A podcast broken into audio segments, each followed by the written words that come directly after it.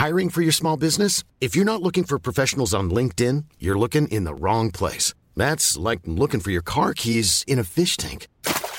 LinkedIn helps you hire professionals you can't find anywhere else, even those who aren't actively searching for a new job but might be open to the perfect role. In a given month, over 70% of LinkedIn users don't even visit other leading job sites. So start looking in the right place. With LinkedIn, you can hire professionals like a professional. Post your free job on linkedin.com slash people today.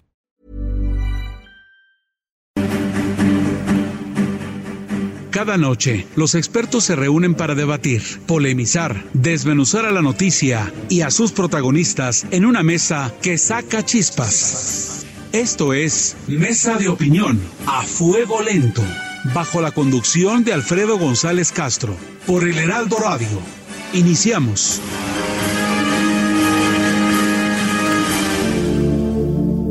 Muy buenas noches, gracias por sintonizarnos. Soy Alfredo González Castro. Y este martes, como cada semana, estamos transmitiendo completamente en vivo desde la Ciudad de México por el 98.5 de su FM. También estamos en la ciudad de Guadalajara, Jalisco por el 100.3, además del 92.5 en Tampico, Tamaulipas. En Villahermosa, Tabasco por el 106.3 de su frecuencia modulada y en Acapulco Guerrero por el 92.1 también de su frecuencia modulada. Aprovecho para saludar a todos los amigos que nos escuchan y nos siguen por las plataformas digitales de El Heraldo de México.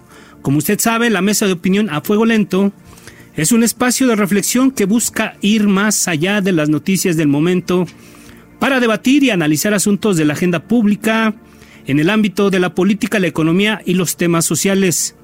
Para eso contamos cada semana con un grupo de expertos, lo mismo académicos que legisladores o funcionarios públicos y representantes de la población. Este jueves 5 de diciembre, Claudia Sheinbaum cumple un año como jefa de gobierno de la Ciudad de México. Este sábado, desde el Teatro de la Ciudad de Esperanza Iris, dará un mensaje. En marzo pasado, cuando alcanzó los primeros 100 días al frente de la administración local, presentó un primer balance en esta pieza que preparó nuestro colaborador Jesús Espinosa rescataremos los logros que enumeró en materia de combate a la corrupción, austeridad republicana, educación, salud y vivienda. Escuchemos. El pasado mes de marzo, la jefa de gobierno de la Ciudad de México, Claudia Sheinbaum, dio a conocer las cifras de los primeros 100 días de su administración. Entre las primeras iniciativas tomadas, resaltó la adopción de la austeridad republicana y la lucha anticorrupción tomando acciones como la cancelación de gastos médicos de los altos funcionarios, la eliminación de escoltas personales, la desaparición de 500 plazas de los llamados aviadores, así como la reducción en 50% de las comisiones sindicales que en suma le generaron un ahorro por 25 mil millones de pesos. Otra de las problemáticas heredadas de la administración pasada es la reconstrucción de viviendas tras los sismos de 2017. Entre 2019 y 2020, el mayor esfuerzo se orienta a la reconstrucción de las viviendas que fueron dañadas por el sismo del 19 de septiembre de 2017. Se enviaron y aprobaron cambios en la ley de reconstrucción y se publicaron nuevos lineamientos de apoyo para reconstruir vivienda digna, acabando con eh, hacer a los damnificados acreedores de la banca. En cuanto a la educación de los jóvenes capitalinos, la jefa de gobierno inició la red ECOS, apoyada por instituciones de nivel superior, así como la creación de 300 centros pilares proyectados para el final de su gobierno. El abasto de medicamentos, que en diciembre de 2018 solo cubría 30%, se incrementó en solo tres meses al 80%. Enfrentar los retos de salud, vivienda, medio ambiente, movilidad, contingencias y sobre todo violencia han sido características de la administración Sheinbaum, que el próximo jueves deberá entregar nuevas cifras del primer año de gobierno. Para debatir y hablar de este tema, pues damos la bienvenida a nuestro estudio al alcalde de Azcapotzalco, Vidal Llerenas, del partido Morena, al diputado del PAN en el Congreso de la Ciudad de México, Federico Dorin, así como a Teresita Ramos, presidenta del Consejo Ciudadano Delegacional en la alcaldía Benito Juárez. Gracias por participar, gracias por estar con nosotros. Y bueno, pues vamos a entrar de lleno a esta, a esta conversación. Y, y en un primer balance, ¿cómo evalúan ustedes la gestión de Claudia Sheinbaum a un año de su administración? ¿Quién dice yo? Bueno, yo, eh, Vidal Llerenas. Primero, bueno, venimos de una eh, este, bastante desafortunada administración que no termina por concluir Mancera, este, con problemas muy serios en temas como reconstrucción, señalamientos muy graves, este, funcionarios que están eh, ahora este, prófugos en, temas de uso de suelo, en temas de, reconstrucción, este, un incremento en la inseguridad muy importante este, durante ese gobierno, no, no de manera sorpresiva, hay un triunfo muy contundente de la propuesta de, de Morena en la ciudad, la ciudad pues sigue teniendo los gobiernos de izquierda desde finales de los años 90 y pues la tarea de Claudia ha sido pues poner orden en, la casa en todos estos temas, ¿no? Comenzar, prácticamente no se había gastado un peso en reconstrucción, por ejemplo. ¿no? Era tal desastre que ni eso eh, fueron capaces de, hacer. Eh, se comienza ya un, programa serio de reconstrucción, se comienza a poner orden en el tema eh, inmobiliario. Este, hay una apuesta a una política social muy interesante que son los pilares, que son estos centros, este, en, donde hay capacitación, en donde hay recreación, en donde hay formación este, en las colonias. hay, hay un combate de la seguridad claro, comienza a dar resultados y uno ve los números, falta mucho, eh, hay una inversión importante en cámaras, en patrullas, etcétera, y es un gobierno que también ya está tomando eh, pues medidas en otros temas como movilidad, donde ya están este por desarrollarse los este, teleféricos, en donde está el, tema de, Metrobús, etcétera. Es decir, hay, hay, hay buenos resultados en un primer año que habría que decirlo que viene de un gobierno pues muy malo, de, de seis años muy malo, es un gobierno que comienza a enderezar el camino. Gracias, Viral Llerenas. Teresita Ramos, presidenta del Consejo Ciudadano Delegacional en la Alcaldía Benito Juárez. ¿Cuál es su primer comentario al respecto? Eh, mucho gusto, eh, buenas noches, muchas gracias por la invitación.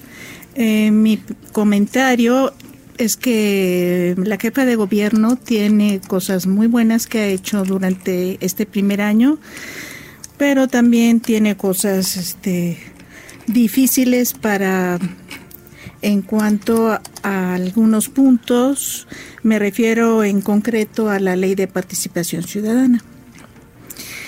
Em, en esta ley de participación ciudadana se aplicaron unos mecanismos e instrumentos de la democracia, que es algo bueno, el plebiscito, el, el referéndum, la revocación de mandato, silla ciudadana, consulta, etcétera, etcétera. Eh, pero los puntos no tan buenos es, es, lo relacionado a la participación de, las, eh, de los comités de los comités que ahora se van a llamar Comisión de Participación Ciudadana. Eh, se abrogó la ley de participación ciudadana que duró pues, como aproximadamente 10 años o algo me puedo equivocar, no tengo ahorita el dato, pero para mí la ley estaba bastante bien. Nosotros los vecinos sentimos que nos quitaron, sentimos que este en vez de ser algo progresivo, es algo regresivo. Es hubo algo, un retroceso en esa hubo un retroceso, sí, sí, porque ahora la, la nueva ley que se, que se aprobó el día 12 de agosto, este, es una ley que sí nos quita muchas cosas. Para empezar, de tajo eh, acaba con el Consejo Ciudadano. El Consejo Ciudadano en, todo, en toda la Ciudad de México, eh, por ejemplo, cada alcaldía, en este caso Benito Juárez, tiene 64 comités. Esos 64 son 64 consejeros que nos unimos, hablamos de la problemática, tratamos de solucionar las cosas y tenemos una cierta fuerza. Entonces, nosotros nuestra actividad es este completamente gratuita, altruista y la hacemos con gusto a favor de la ciudadanía. Y entonces, como que nos quitan eso y nos vuelven unos simples gestores en la nueva ley. Simples gestores en la nueva ley. Bueno, bueno, somos gestores. Claro, claro. Y con gusto pero tenemos otras atribuciones. Que ya en este momento no las... Sí.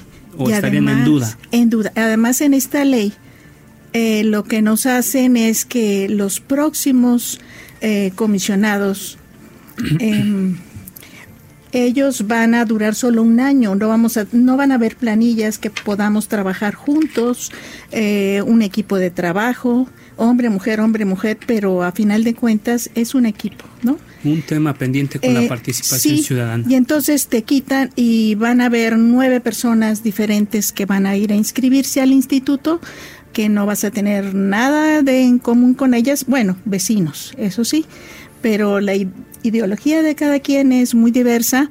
Yo puedo tener, eh, yo puedo querer hacer ciertas cosas y el vecino va a querer otras. Mm. Entonces hay una cierta discontinuidad.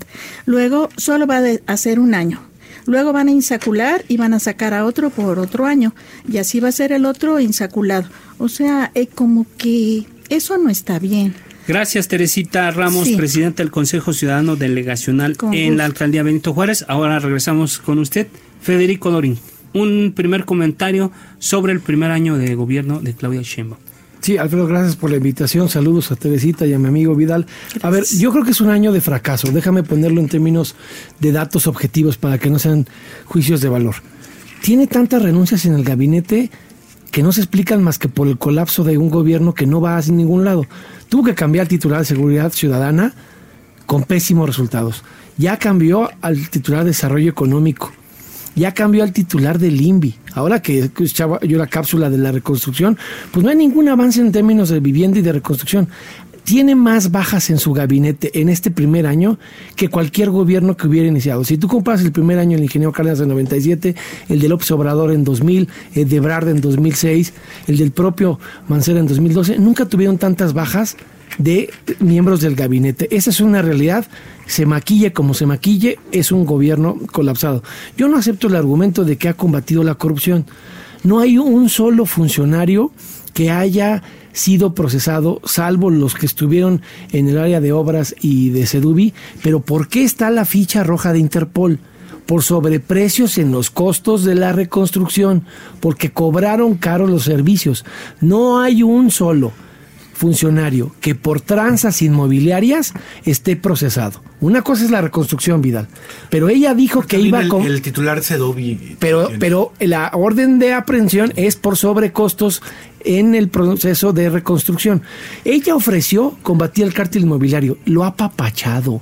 No hay una sola acción de gobierno en contra del cártel inmobiliario. Lo que suspendió de construcción. se suspendieron obras cuando arranca el gobierno. Con una pequeña consideración, Solo suspendió las obras en la demarcación territorial que gobierna el PRI de Coajimalpa en las demarcaciones territoriales donde gobierna Morena y sobre todo donde gobernó Morena anteriormente entre 2015 y 18, no hay nada suspendido, no hay un solo polígono de actuación. se, revisaron todos los. Se revisaron, pero el argumento, un alcalde del, sí, pero y además resultaba, pero déjame terminar, si quieres tú das otra información. Los, déjame terminar, se dieron donde no gobernamos. Si me permites, se dieron también donde gobernó el PAN en Miguel Hidalgo con Xochitl y están las tranzas de Sedubi del gobierno anterior y no los ha tocado. Ni uno solo de Miguel Hidalgo. Entonces, lo que no se vale es que actúan selectivamente donde gobierna el PRI para dar la impresión de que esa alcaldía no estaba combatiendo la cosa. Pero el punto es, todo lo que se hizo en materia inmobiliaria está intocado, salvo lo de la reconstrucción. Sí es cierto lo que ella dijo, le tuvimos que cambiar la ley para que pudieran ejercer el gasto. Y con eso su ejercicio del informe trimestral es de 47.300 millones de pesos. El señor Cravioto de la reconstrucción no ha podido gastar más del 60% del presupuesto anual al mes de septiembre. Entonces no me vengan a mí a decir que lo ha avanzado. En términos de seguridad ciudadana, el caos la llevó al, al cambio. Yo creo que la única buena noticia en materia de seguridad ciudadana es el relevo de Omar García por el de Jesús Horta. Eso sí creo que es una, un acierto. Y la única cosa buena, sí, la única cosa buena que creo que podemos decir en materia de seguridad ciudadana. Y hay una serie de, de conjuntos, a ver, políticos que son malos signos. La constitución la obliga a ser federalista, la obliga a darle a las alcaldías un reparto con base en el artículo 55 que fortalezca su hacienda. Y no ha ocurrido así. No les han dado un peso partido por la mitad a ningún alcalde del artículo 55. Sí hizo una fórmula para tener criterios objetivos y que no fuera discrecional. Y en los hechos tienen un poco más de dinero que el que tenían antes. Pero el federalismo de la constitución de la ciudad está en el artículo 55, no en el 21. Y ella no ha querido darle ni un centavo de proyectos adicionales a los alcaldes. Eso no es un buen signo. Y termino con esto. Me preocupa en este centralismo que veo de ella exacerbado la injerencia de la agencia digital. Pareciera que todo lo que hagan los alcaldes tiene que pasar por el visto bueno de la agencia digital. Y en todos los tramos de legislación nos piden en el que te imagines participación ciudadana que muy bien ah, eh, señaló Teresita, pues querían que, que, Pepe Merino controlara y palomeara los proyectos del presupuesto participativo. Ese es uno de los pocos aciertos que tiene el Congreso de la Ciudad que le ha sabido decir que no al gobierno de la ciudad. Pero no puede ser eh, Pepe Merino el que controle y palomea en la agencia digital todo lo que sucede en la ciudad. Es un centralismo que no va de la mano con lo que la izquierda debería de ser en congruencia y con lo que ofreció desde 97 para la ciudad. Vamos, antes de darle la palabra al alcalde Vidal Llerenas, pues también invitamos a nuestros radio escuchas a participar a través de nuestras redes sociales en Twitter, arroba el heraldo-mx y en mi cuenta personal, arroba Alfredo Les. Bueno, en Facebook también estamos en el heraldo, arroba el heraldo de México.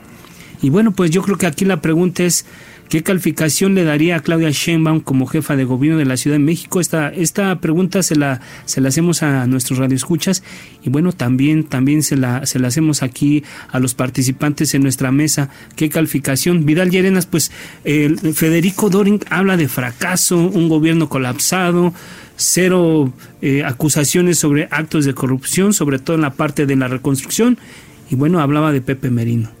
¿Qué nos puedes bueno, la gente digital ha funcionado muy bien. El, nosotros estamos trabajando muchos con ellos en el tema de cómo eh, agilizar eh, trámites de servicios públicos. La verdad es que está bastante mal eh, organizado como lo tenemos y sí nos están proporcionando herramientas para hacerlo mejor y además está este pues diseñando software de hecho en, en, Azcapotzalco vamos a hacer un centro de innovación en donde en donde el software de la ciudad diseño de software y los datos de la ciudad van a estar ahí almacenados el tema de las alcaldías se inició ya, sigue un proceso de descentralización de gasto en el último tramo. Es decir, ¿Sí están sufriendo por el presupuesto, Vidal? Pues más o menos el mismo del año pasado. Básicamente tampoco ha cambiado mucho. No, no, es básicamente. Pero, pero ¿te han dado algún centavo adicional con base en el artículo 55? Bueno, dinero adicional no ha habido, sí ha habido facilidades para el gasto en dos sentidos.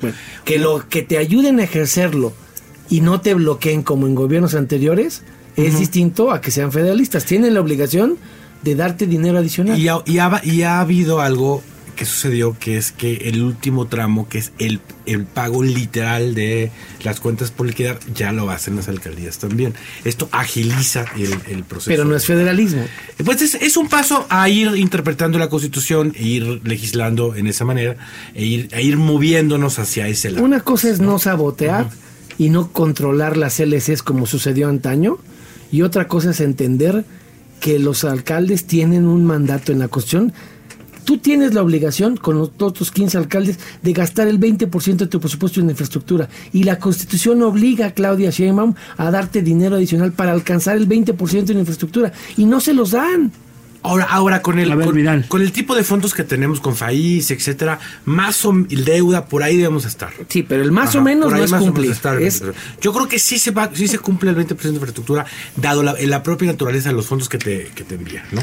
¿Y eso hace, hace viable un buen gobierno en las alcaldías, Vidal? Pues ayuda, es un gobierno que sí está ayudando, que haciendo dos cosas. Está ayudando a que, a que se gasten bien el, dinero en las alcaldías y está haciendo una buena cantidad de obra pública con impacto en, en las alcaldías. Nosotros trabajamos con ella varias cosas, principalmente el, el, tema de Vallejo, donde hemos tenido un enorme apoyo de Claudia, pero por ejemplo toda la reconstrucción del camellón de camarones, que, que es una obra eh, pública de muchísimo impacto, pues es algo que hizo la ciudad o el visitacionamiento que están haciendo en el Rosario. Es un gobierno que está haciendo mucha obra pública con impacto territorial.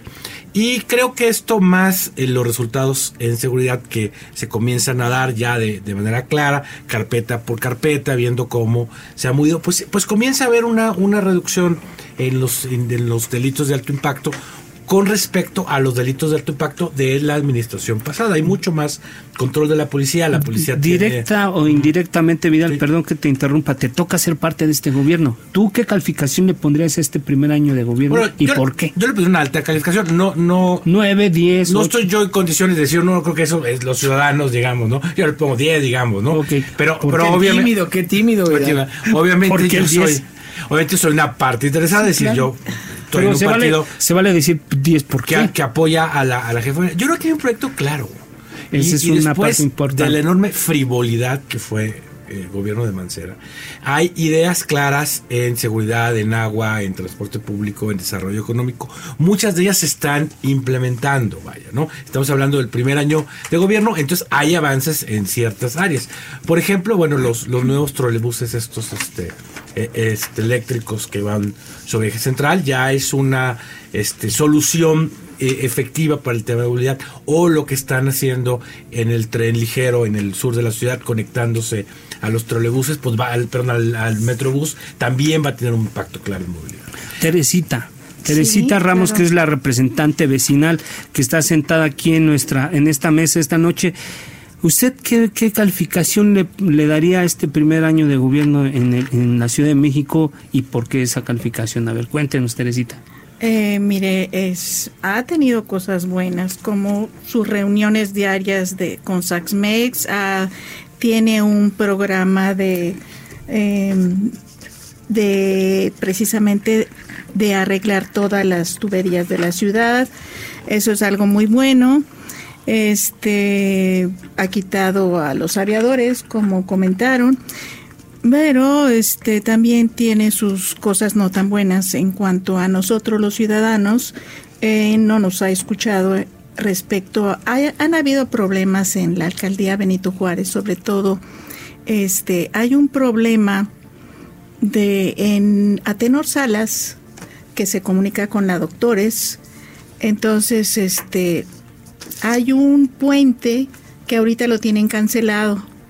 Entonces, este dijeron que lo iban a tener así, espero que así siga, porque de la doctores se vienen por el puente a robar a la colonia de Tenor Salas.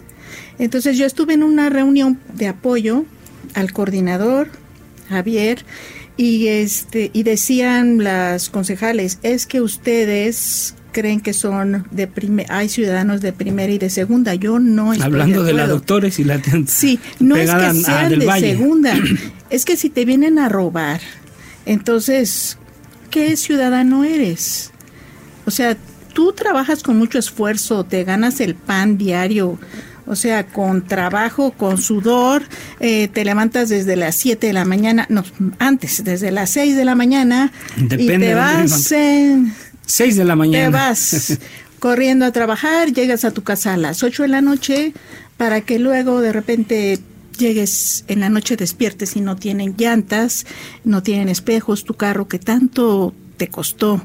Entonces no hay, todos somos iguales. Nada más necesitamos ser conscientes y sobre todo nos falta educación.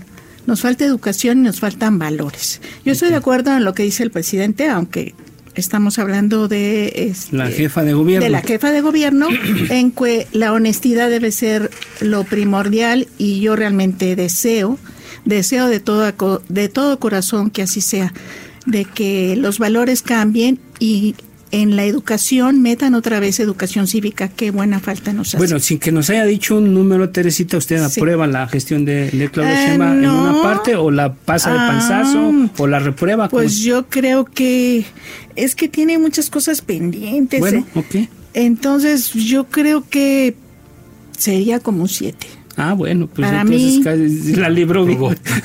Aprobó. Está bien, muchas gracias, Teresita. Sí. Vamos con, con el diputado Federico Dorin. A ver, ponle un número y nos dices por qué, Federico. No, te, te explico rápido para no evadir la respuesta. A ver, decía Beatriz Paredes cuando le contestó el primer in- informe a Fox que las intenciones nos significan y los hechos nos califican. Ok. Sin duda es una mujer que tiene buenas intenciones, tiene ganas de hacer las cosas diferentes y de eh, cambiar el rostro de la ciudad. Yo creo que en, um, en intenciones podría tener ocho y medio nueve. El problema es que cuando vas a las acciones no puede tener una buena evaluación con este subejercicio de más de 47 mil millones de pesos. Yo eh, escucho con mucho respeto la, intervención de, Vidal, pero no tiene, eh, más allá de los pilares y de algunas obras concertadas con las alcaldías, la única licitación que ha iniciado como frente de obras la del cablebús de, de GAM.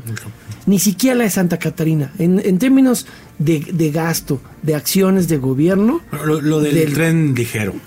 Esa es una, una muy buena este, decisión. Eso, yo, yo no cuestiono que tenga algunas buenas intenciones. Lo que estoy diciendo es que un gobierno que nos arrancó los impuestos y no es capaz de gastarlos, no te puede dar resultados.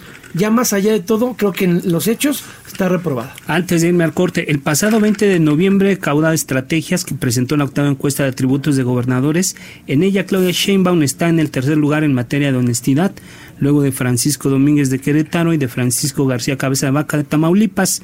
En integridad se encuentra también en tercer lugar, tras Mauricio Vila de Yucatán y, de, Diego Xinhue de de Guanajuato. En materia de capacidad se encuentra en octavo lugar. Bueno, nos vamos con esto, vamos a un corte y bueno, pues regresando, ¿qué le dicen estos datos a nuestros invitados? Vamos, regresar, vamos a un, a unos a un corte y regresamos.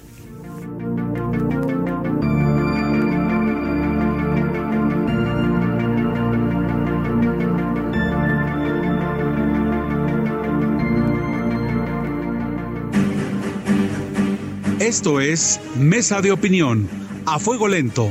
La polémica y el debate continúan después del corte. No se vayan.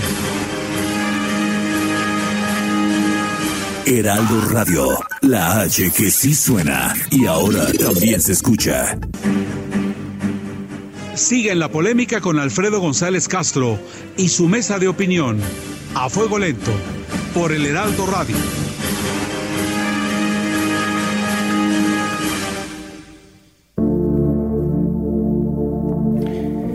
Volvemos a la mesa de opinión a fuego lento. Agradecemos que estén con nosotros al alcalde de Azcapotzalco, Vidal Llerenas. Gracias, Vidal. También agradecemos al diputado del PAN en el Congreso de la Ciudad de México, Federico Dorin, así como a Teresita Ramos, presidenta del Consejo Ciudadano Delegacional en la alcaldía Benito Juárez. Y pues un poco antes de irnos al corte, yo les preguntaba, eh, les planteaba lo que decían las encuestas y colocaban, tenían bien evaluada la jefa de gobierno y, me, gustaría escuchar para retomar la, conversación. ¿Qué, qué, opinan de, la evaluación que le dan las encuestas a la, a la, jefa de gobierno? Sobre todo a partir de lo que cada uno de, nosotros, a partir de nuestra experiencia, hemos, hemos vivido y hemos visto y hemos padecido o hemos gozado en la Ciudad de México. Pues le reconocen su buen trabajo en general. Vaya, ¿no? Este, eh, no hay tantas todavía, ¿no? en este, empieza apenas esto, pero pues, en general se reconoce que el trabajo ha sido bueno. El, tema de la honestidad se reconoce, etcétera. A ver, yo, lo veo distinto. Eh, primero, habría que, decir que tiene dos medallas de bronce y las dos de plata y de oro son de gobiernos del PAN. Habiendo dicho eso, para que no me digas que, tienes otros datos, porque son los que tú diste. Son los datos del, del encuestador. Por eso, pero las dos medallas de oro y de plata son del PAN a Morena le tocó las dos de bronce. Y hay una cosa, a ver eh, eh, si pudiéramos repetir los datos. Ella sale bien evaluada como jefa de gobierno. Claudia Sheinbaum ocupa el tercer lugar en materia de honestidad. ¿Y el tercero en materia de? En, en el tercer lugar en integridad. ¿Y el octavo en?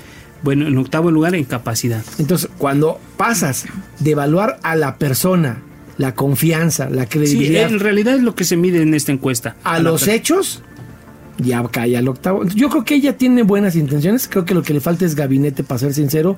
Tiene demasiados funcionarios sin experiencia y con mucha soberbia que vienen a imponer una visión, si no de tecnocracia, desde una visión académica, que no escuchan, que no dialogan y que creen que pueden imponer una realidad sin consultar ni escuchar a quienes piensan distinto. Ok. ¿Algún comentario, Teresita? Gracias, eh, Federico Dorin. ¿Algún ah. sobre la evaluación que le dan las encuestas a la, a la jefa de gobierno? ¿Algún comentario, Teresita? El comentario, yo pienso que sí es una persona honesta y tiene eh, sus credenciales son elevadas en la cuestión de estudios, yo la capacidad, nada más que sí le falta escuchar al ciudadano, sí le falta. Eh, podría yo comentar que en Benito Juárez también hay un problema de los vecinos en cuanto al Metrobús. El, el Metrobús que quieren poner en de este la continuación sobre Cuauhtémoc, sí exactamente hasta Joco. O sea, todo eso eh, eh, los vecinos están en contra porque este porque ahorita eh, es es la modernidad y ella ella ha hecho un muy buen papel en el medio ambiente. Entonces, ¿por qué va a poner gasolina?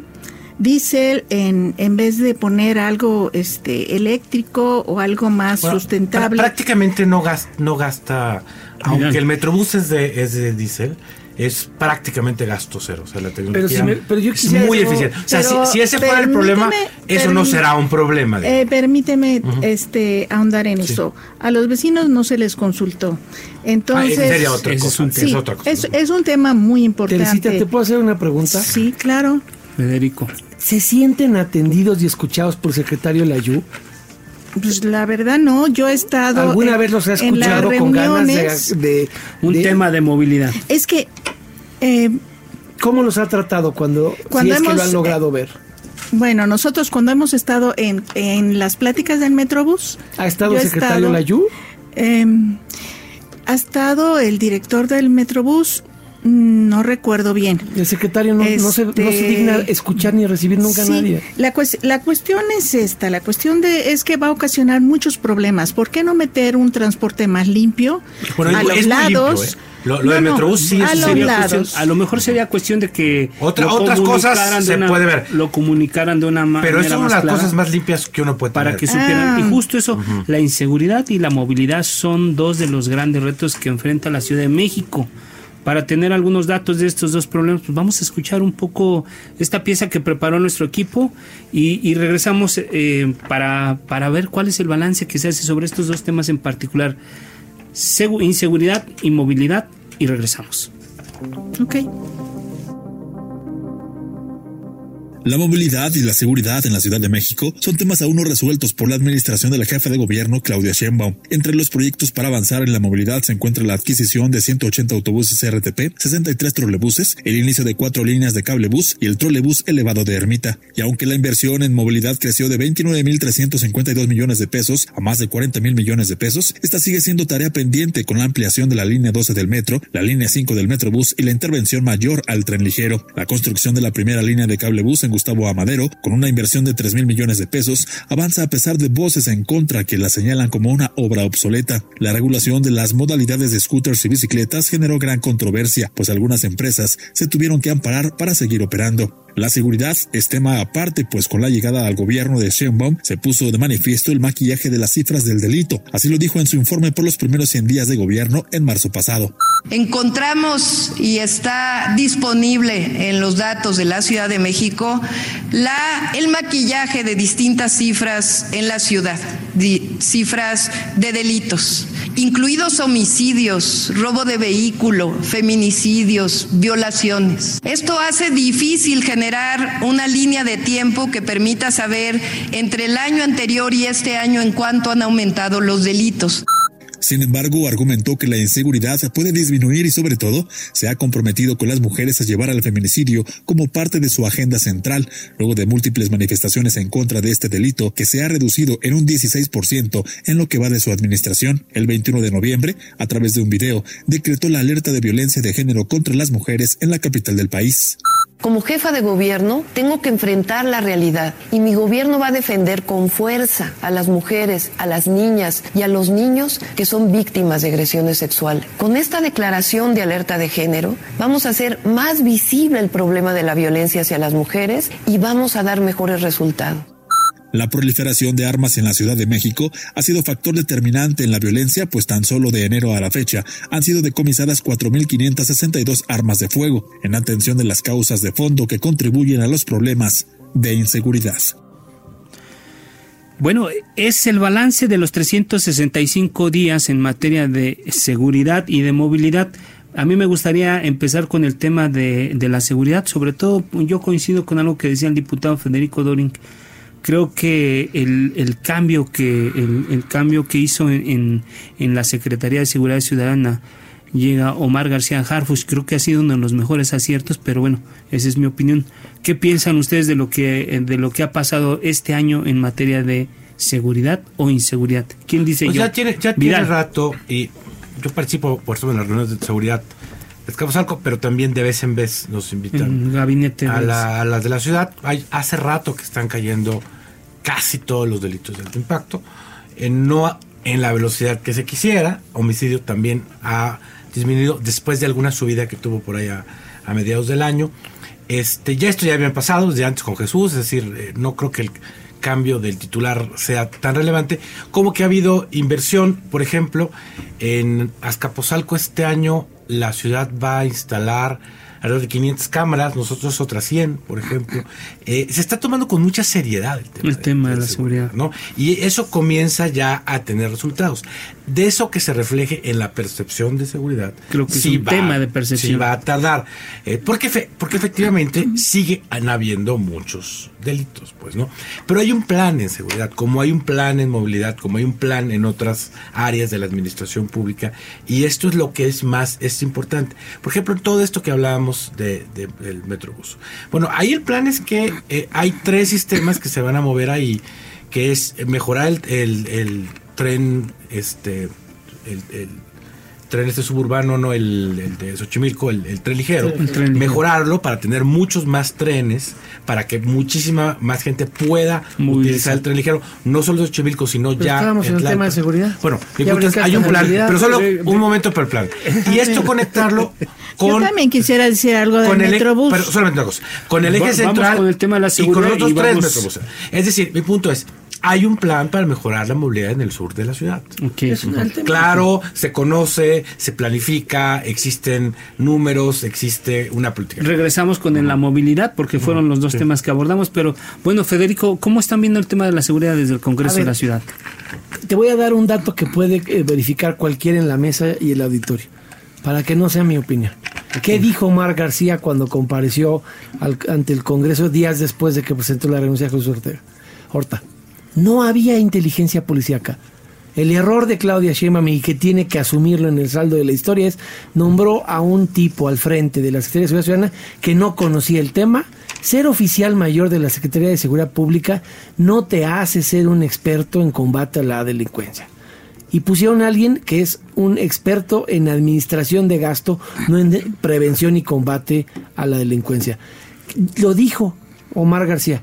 Tenemos una secretaría donde no hay inteligencia policial, donde nadie recaba información para prevenir la comisión del delito y que todo se castiga cuando ya se cometieron los delitos a través del área de inteligencia de la Procuraduría. Eso es el saldo que dejó Jesús Horta y ese es el error histórico que cometió Claudia. Se la pasaba tomándose fotos en vez de cuidarlo a los ciudadanos, tratando de hacer su estrategia de cuadrantes, que era una estrategia más territorial que de prevención, y los resultados fueron nefastos. Acordemos cómo inició el año. Ciertamente ha Sí, crecido el tampoco gasto. le dejaron las cosas, la casa muy ordenada. O Sí, sea, sí pero, venía pero de un- los- pero lo que sí le concedo a, a Vidal es que quien ha venido desmantelando las células de la delincuencia organizada con operativos basados en inteligencia es Omar García. El otro nada más estaba sentado hablando de seguridad ya se- pública. Ya se vayan tomando decisiones. Por eso ya no está. a- Nunca, Por eso ya no está. nunca tuvo un solo caso. A ver, cítame un caso. ¿Cómo empezó Omar? Sea como sea el caso de Tepito y la consignación de la fiscalía, que es una responsabilidad federal, no de Omar, él ha venido desmantelando células delictivas con decomisos Sí. que nunca Se ha tuvo venido Jesús Horta. avanzando, eh. No vengan aquí a defender lo indefendible. Fue un pésimo nombramiento Sí, y, y cero no resultados. está. digo que yo creo que el gran atributo de todo esto es que se corrigió Claro. y bueno no sé todavía no sabemos si a tiempo pero se Pero corrigió. es una buena decisión de Claudia Sheinbaum porque iba a la nada la Secretaría de Seguridad Ciudadana. Teresita algún comentario Sí. sobre el tema particularmente la seguridad y después regresamos Ah, claro. al tema de la movilidad La seguridad, pues aquí en la alcaldía Benito Juárez, pues creo que sí tienen una inteligencia policíaca. Yo sé que el alcalde se reúne muy temprano todos los días. este para Santiago el- Taboada. Santiago Taboada ah, y sobre todo que también el fiscal está haciendo buen papel. Entonces, pues yo creo que están bien coordinados con, con la policía del, de la Ciudad de México.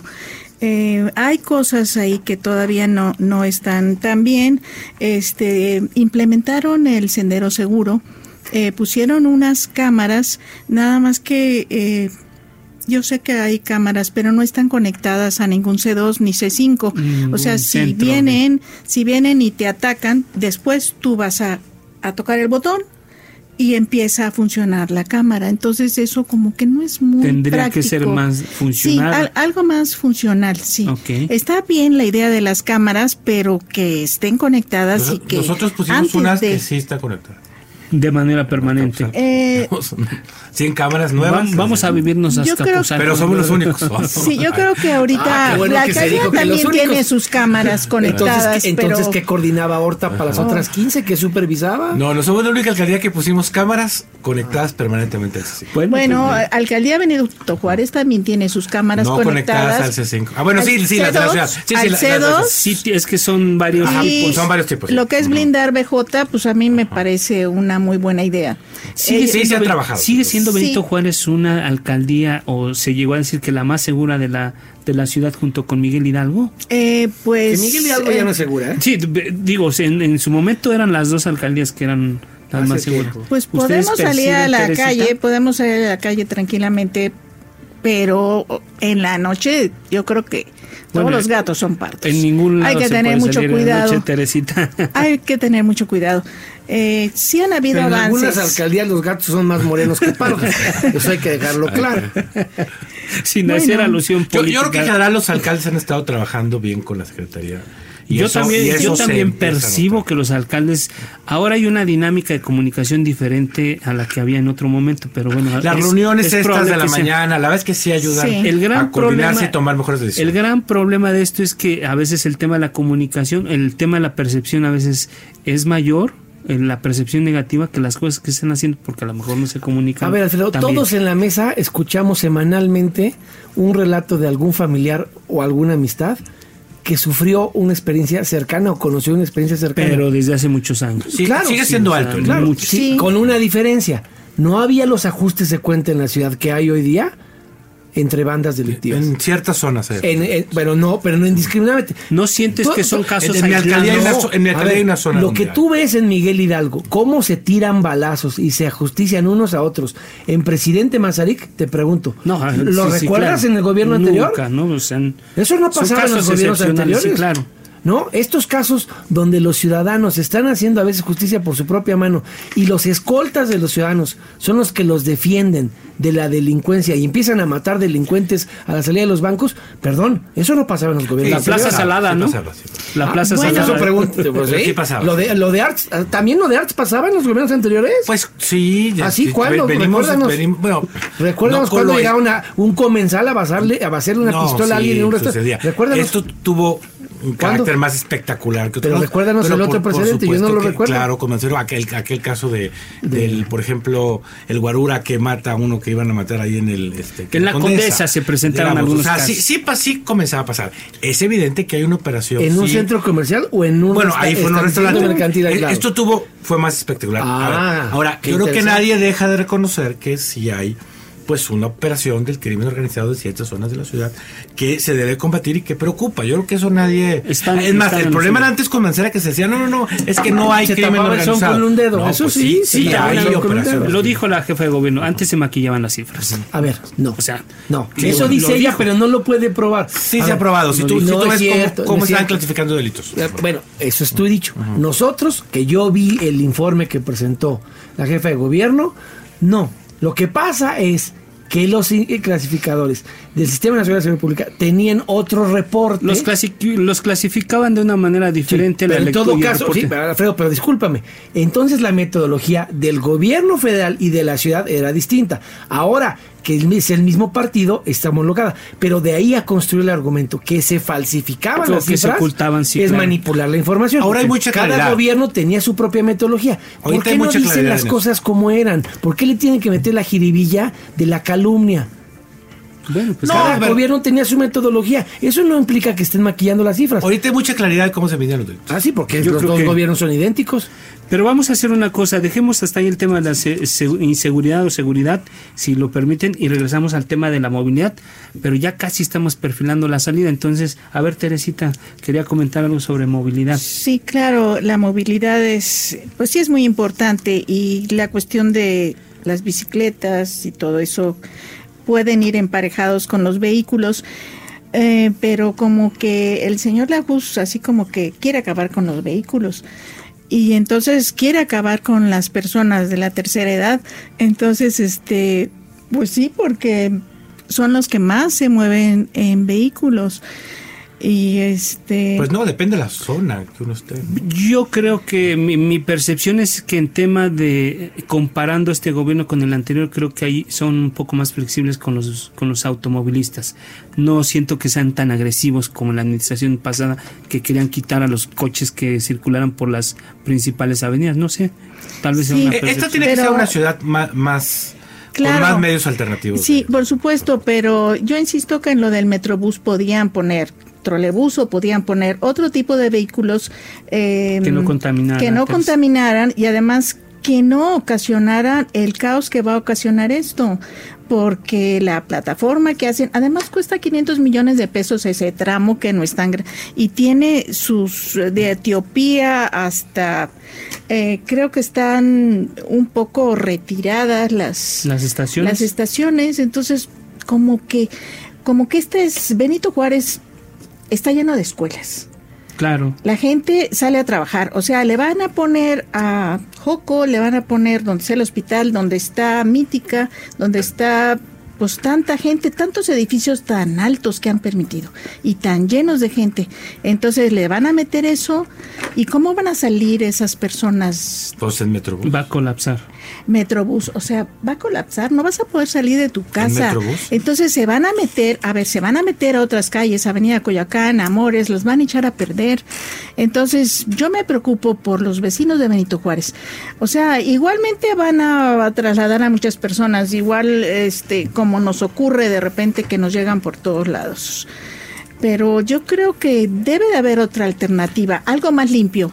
Para los amigos que nos escuchan en provincia, en algunos, en algunos estados, esto es, esto es muy local, pero sí, sí es un ejemplo de lo que puede pasar en algunas ciudades.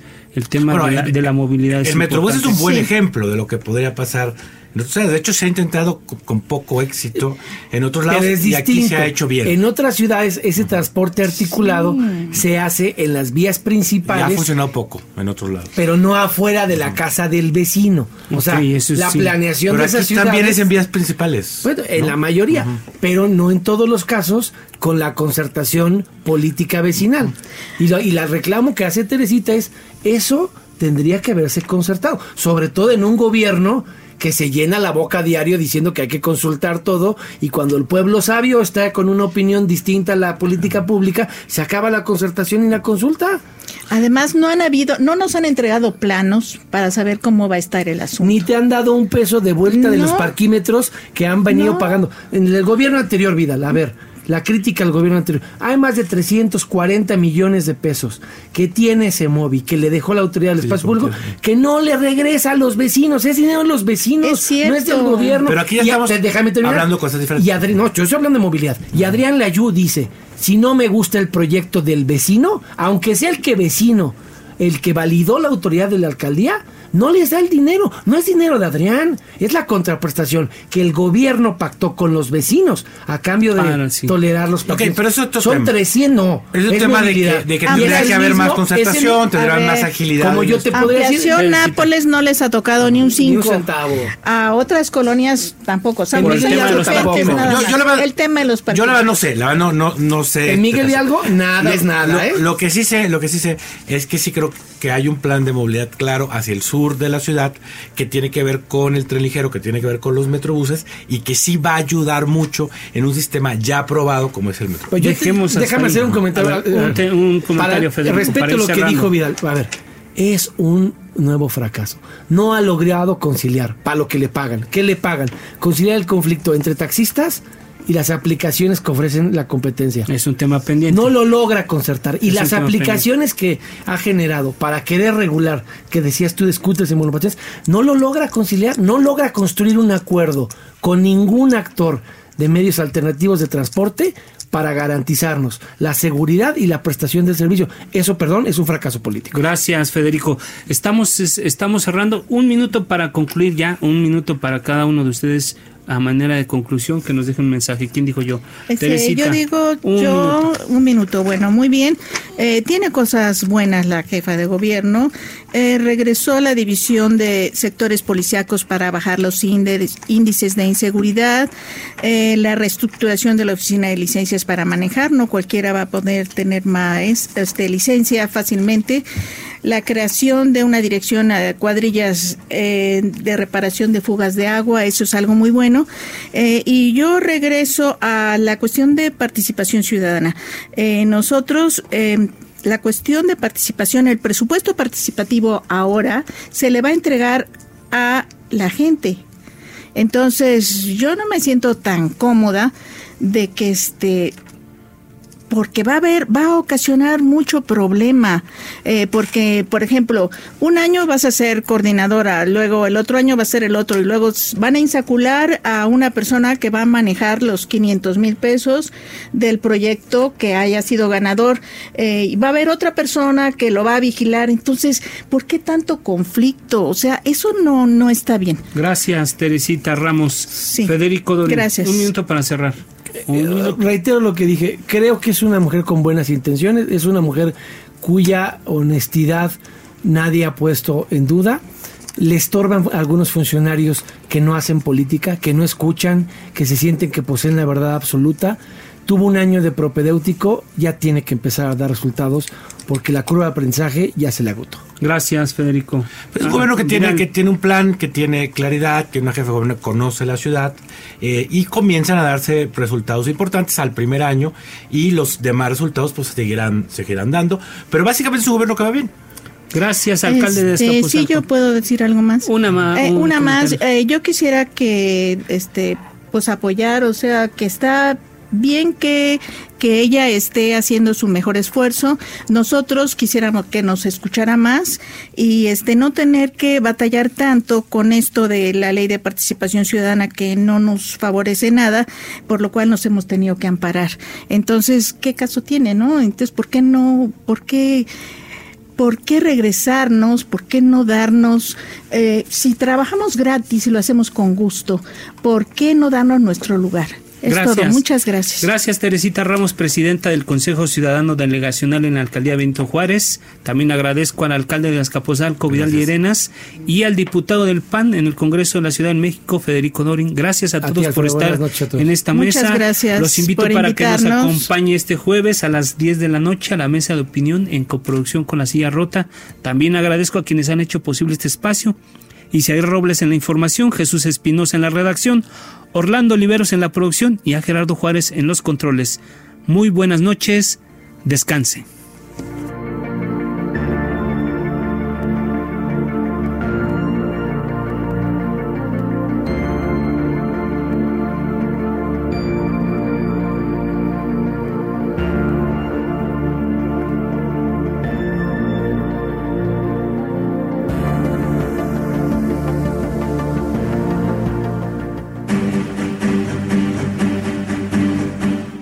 Alfredo González Castro le espera el próximo jueves para que junto con los expertos analicen la noticia y sus protagonistas. Esto fue Mesa de Opinión, a fuego lento, por el Heraldo Radio, con la H que sí suena. Hasta entonces.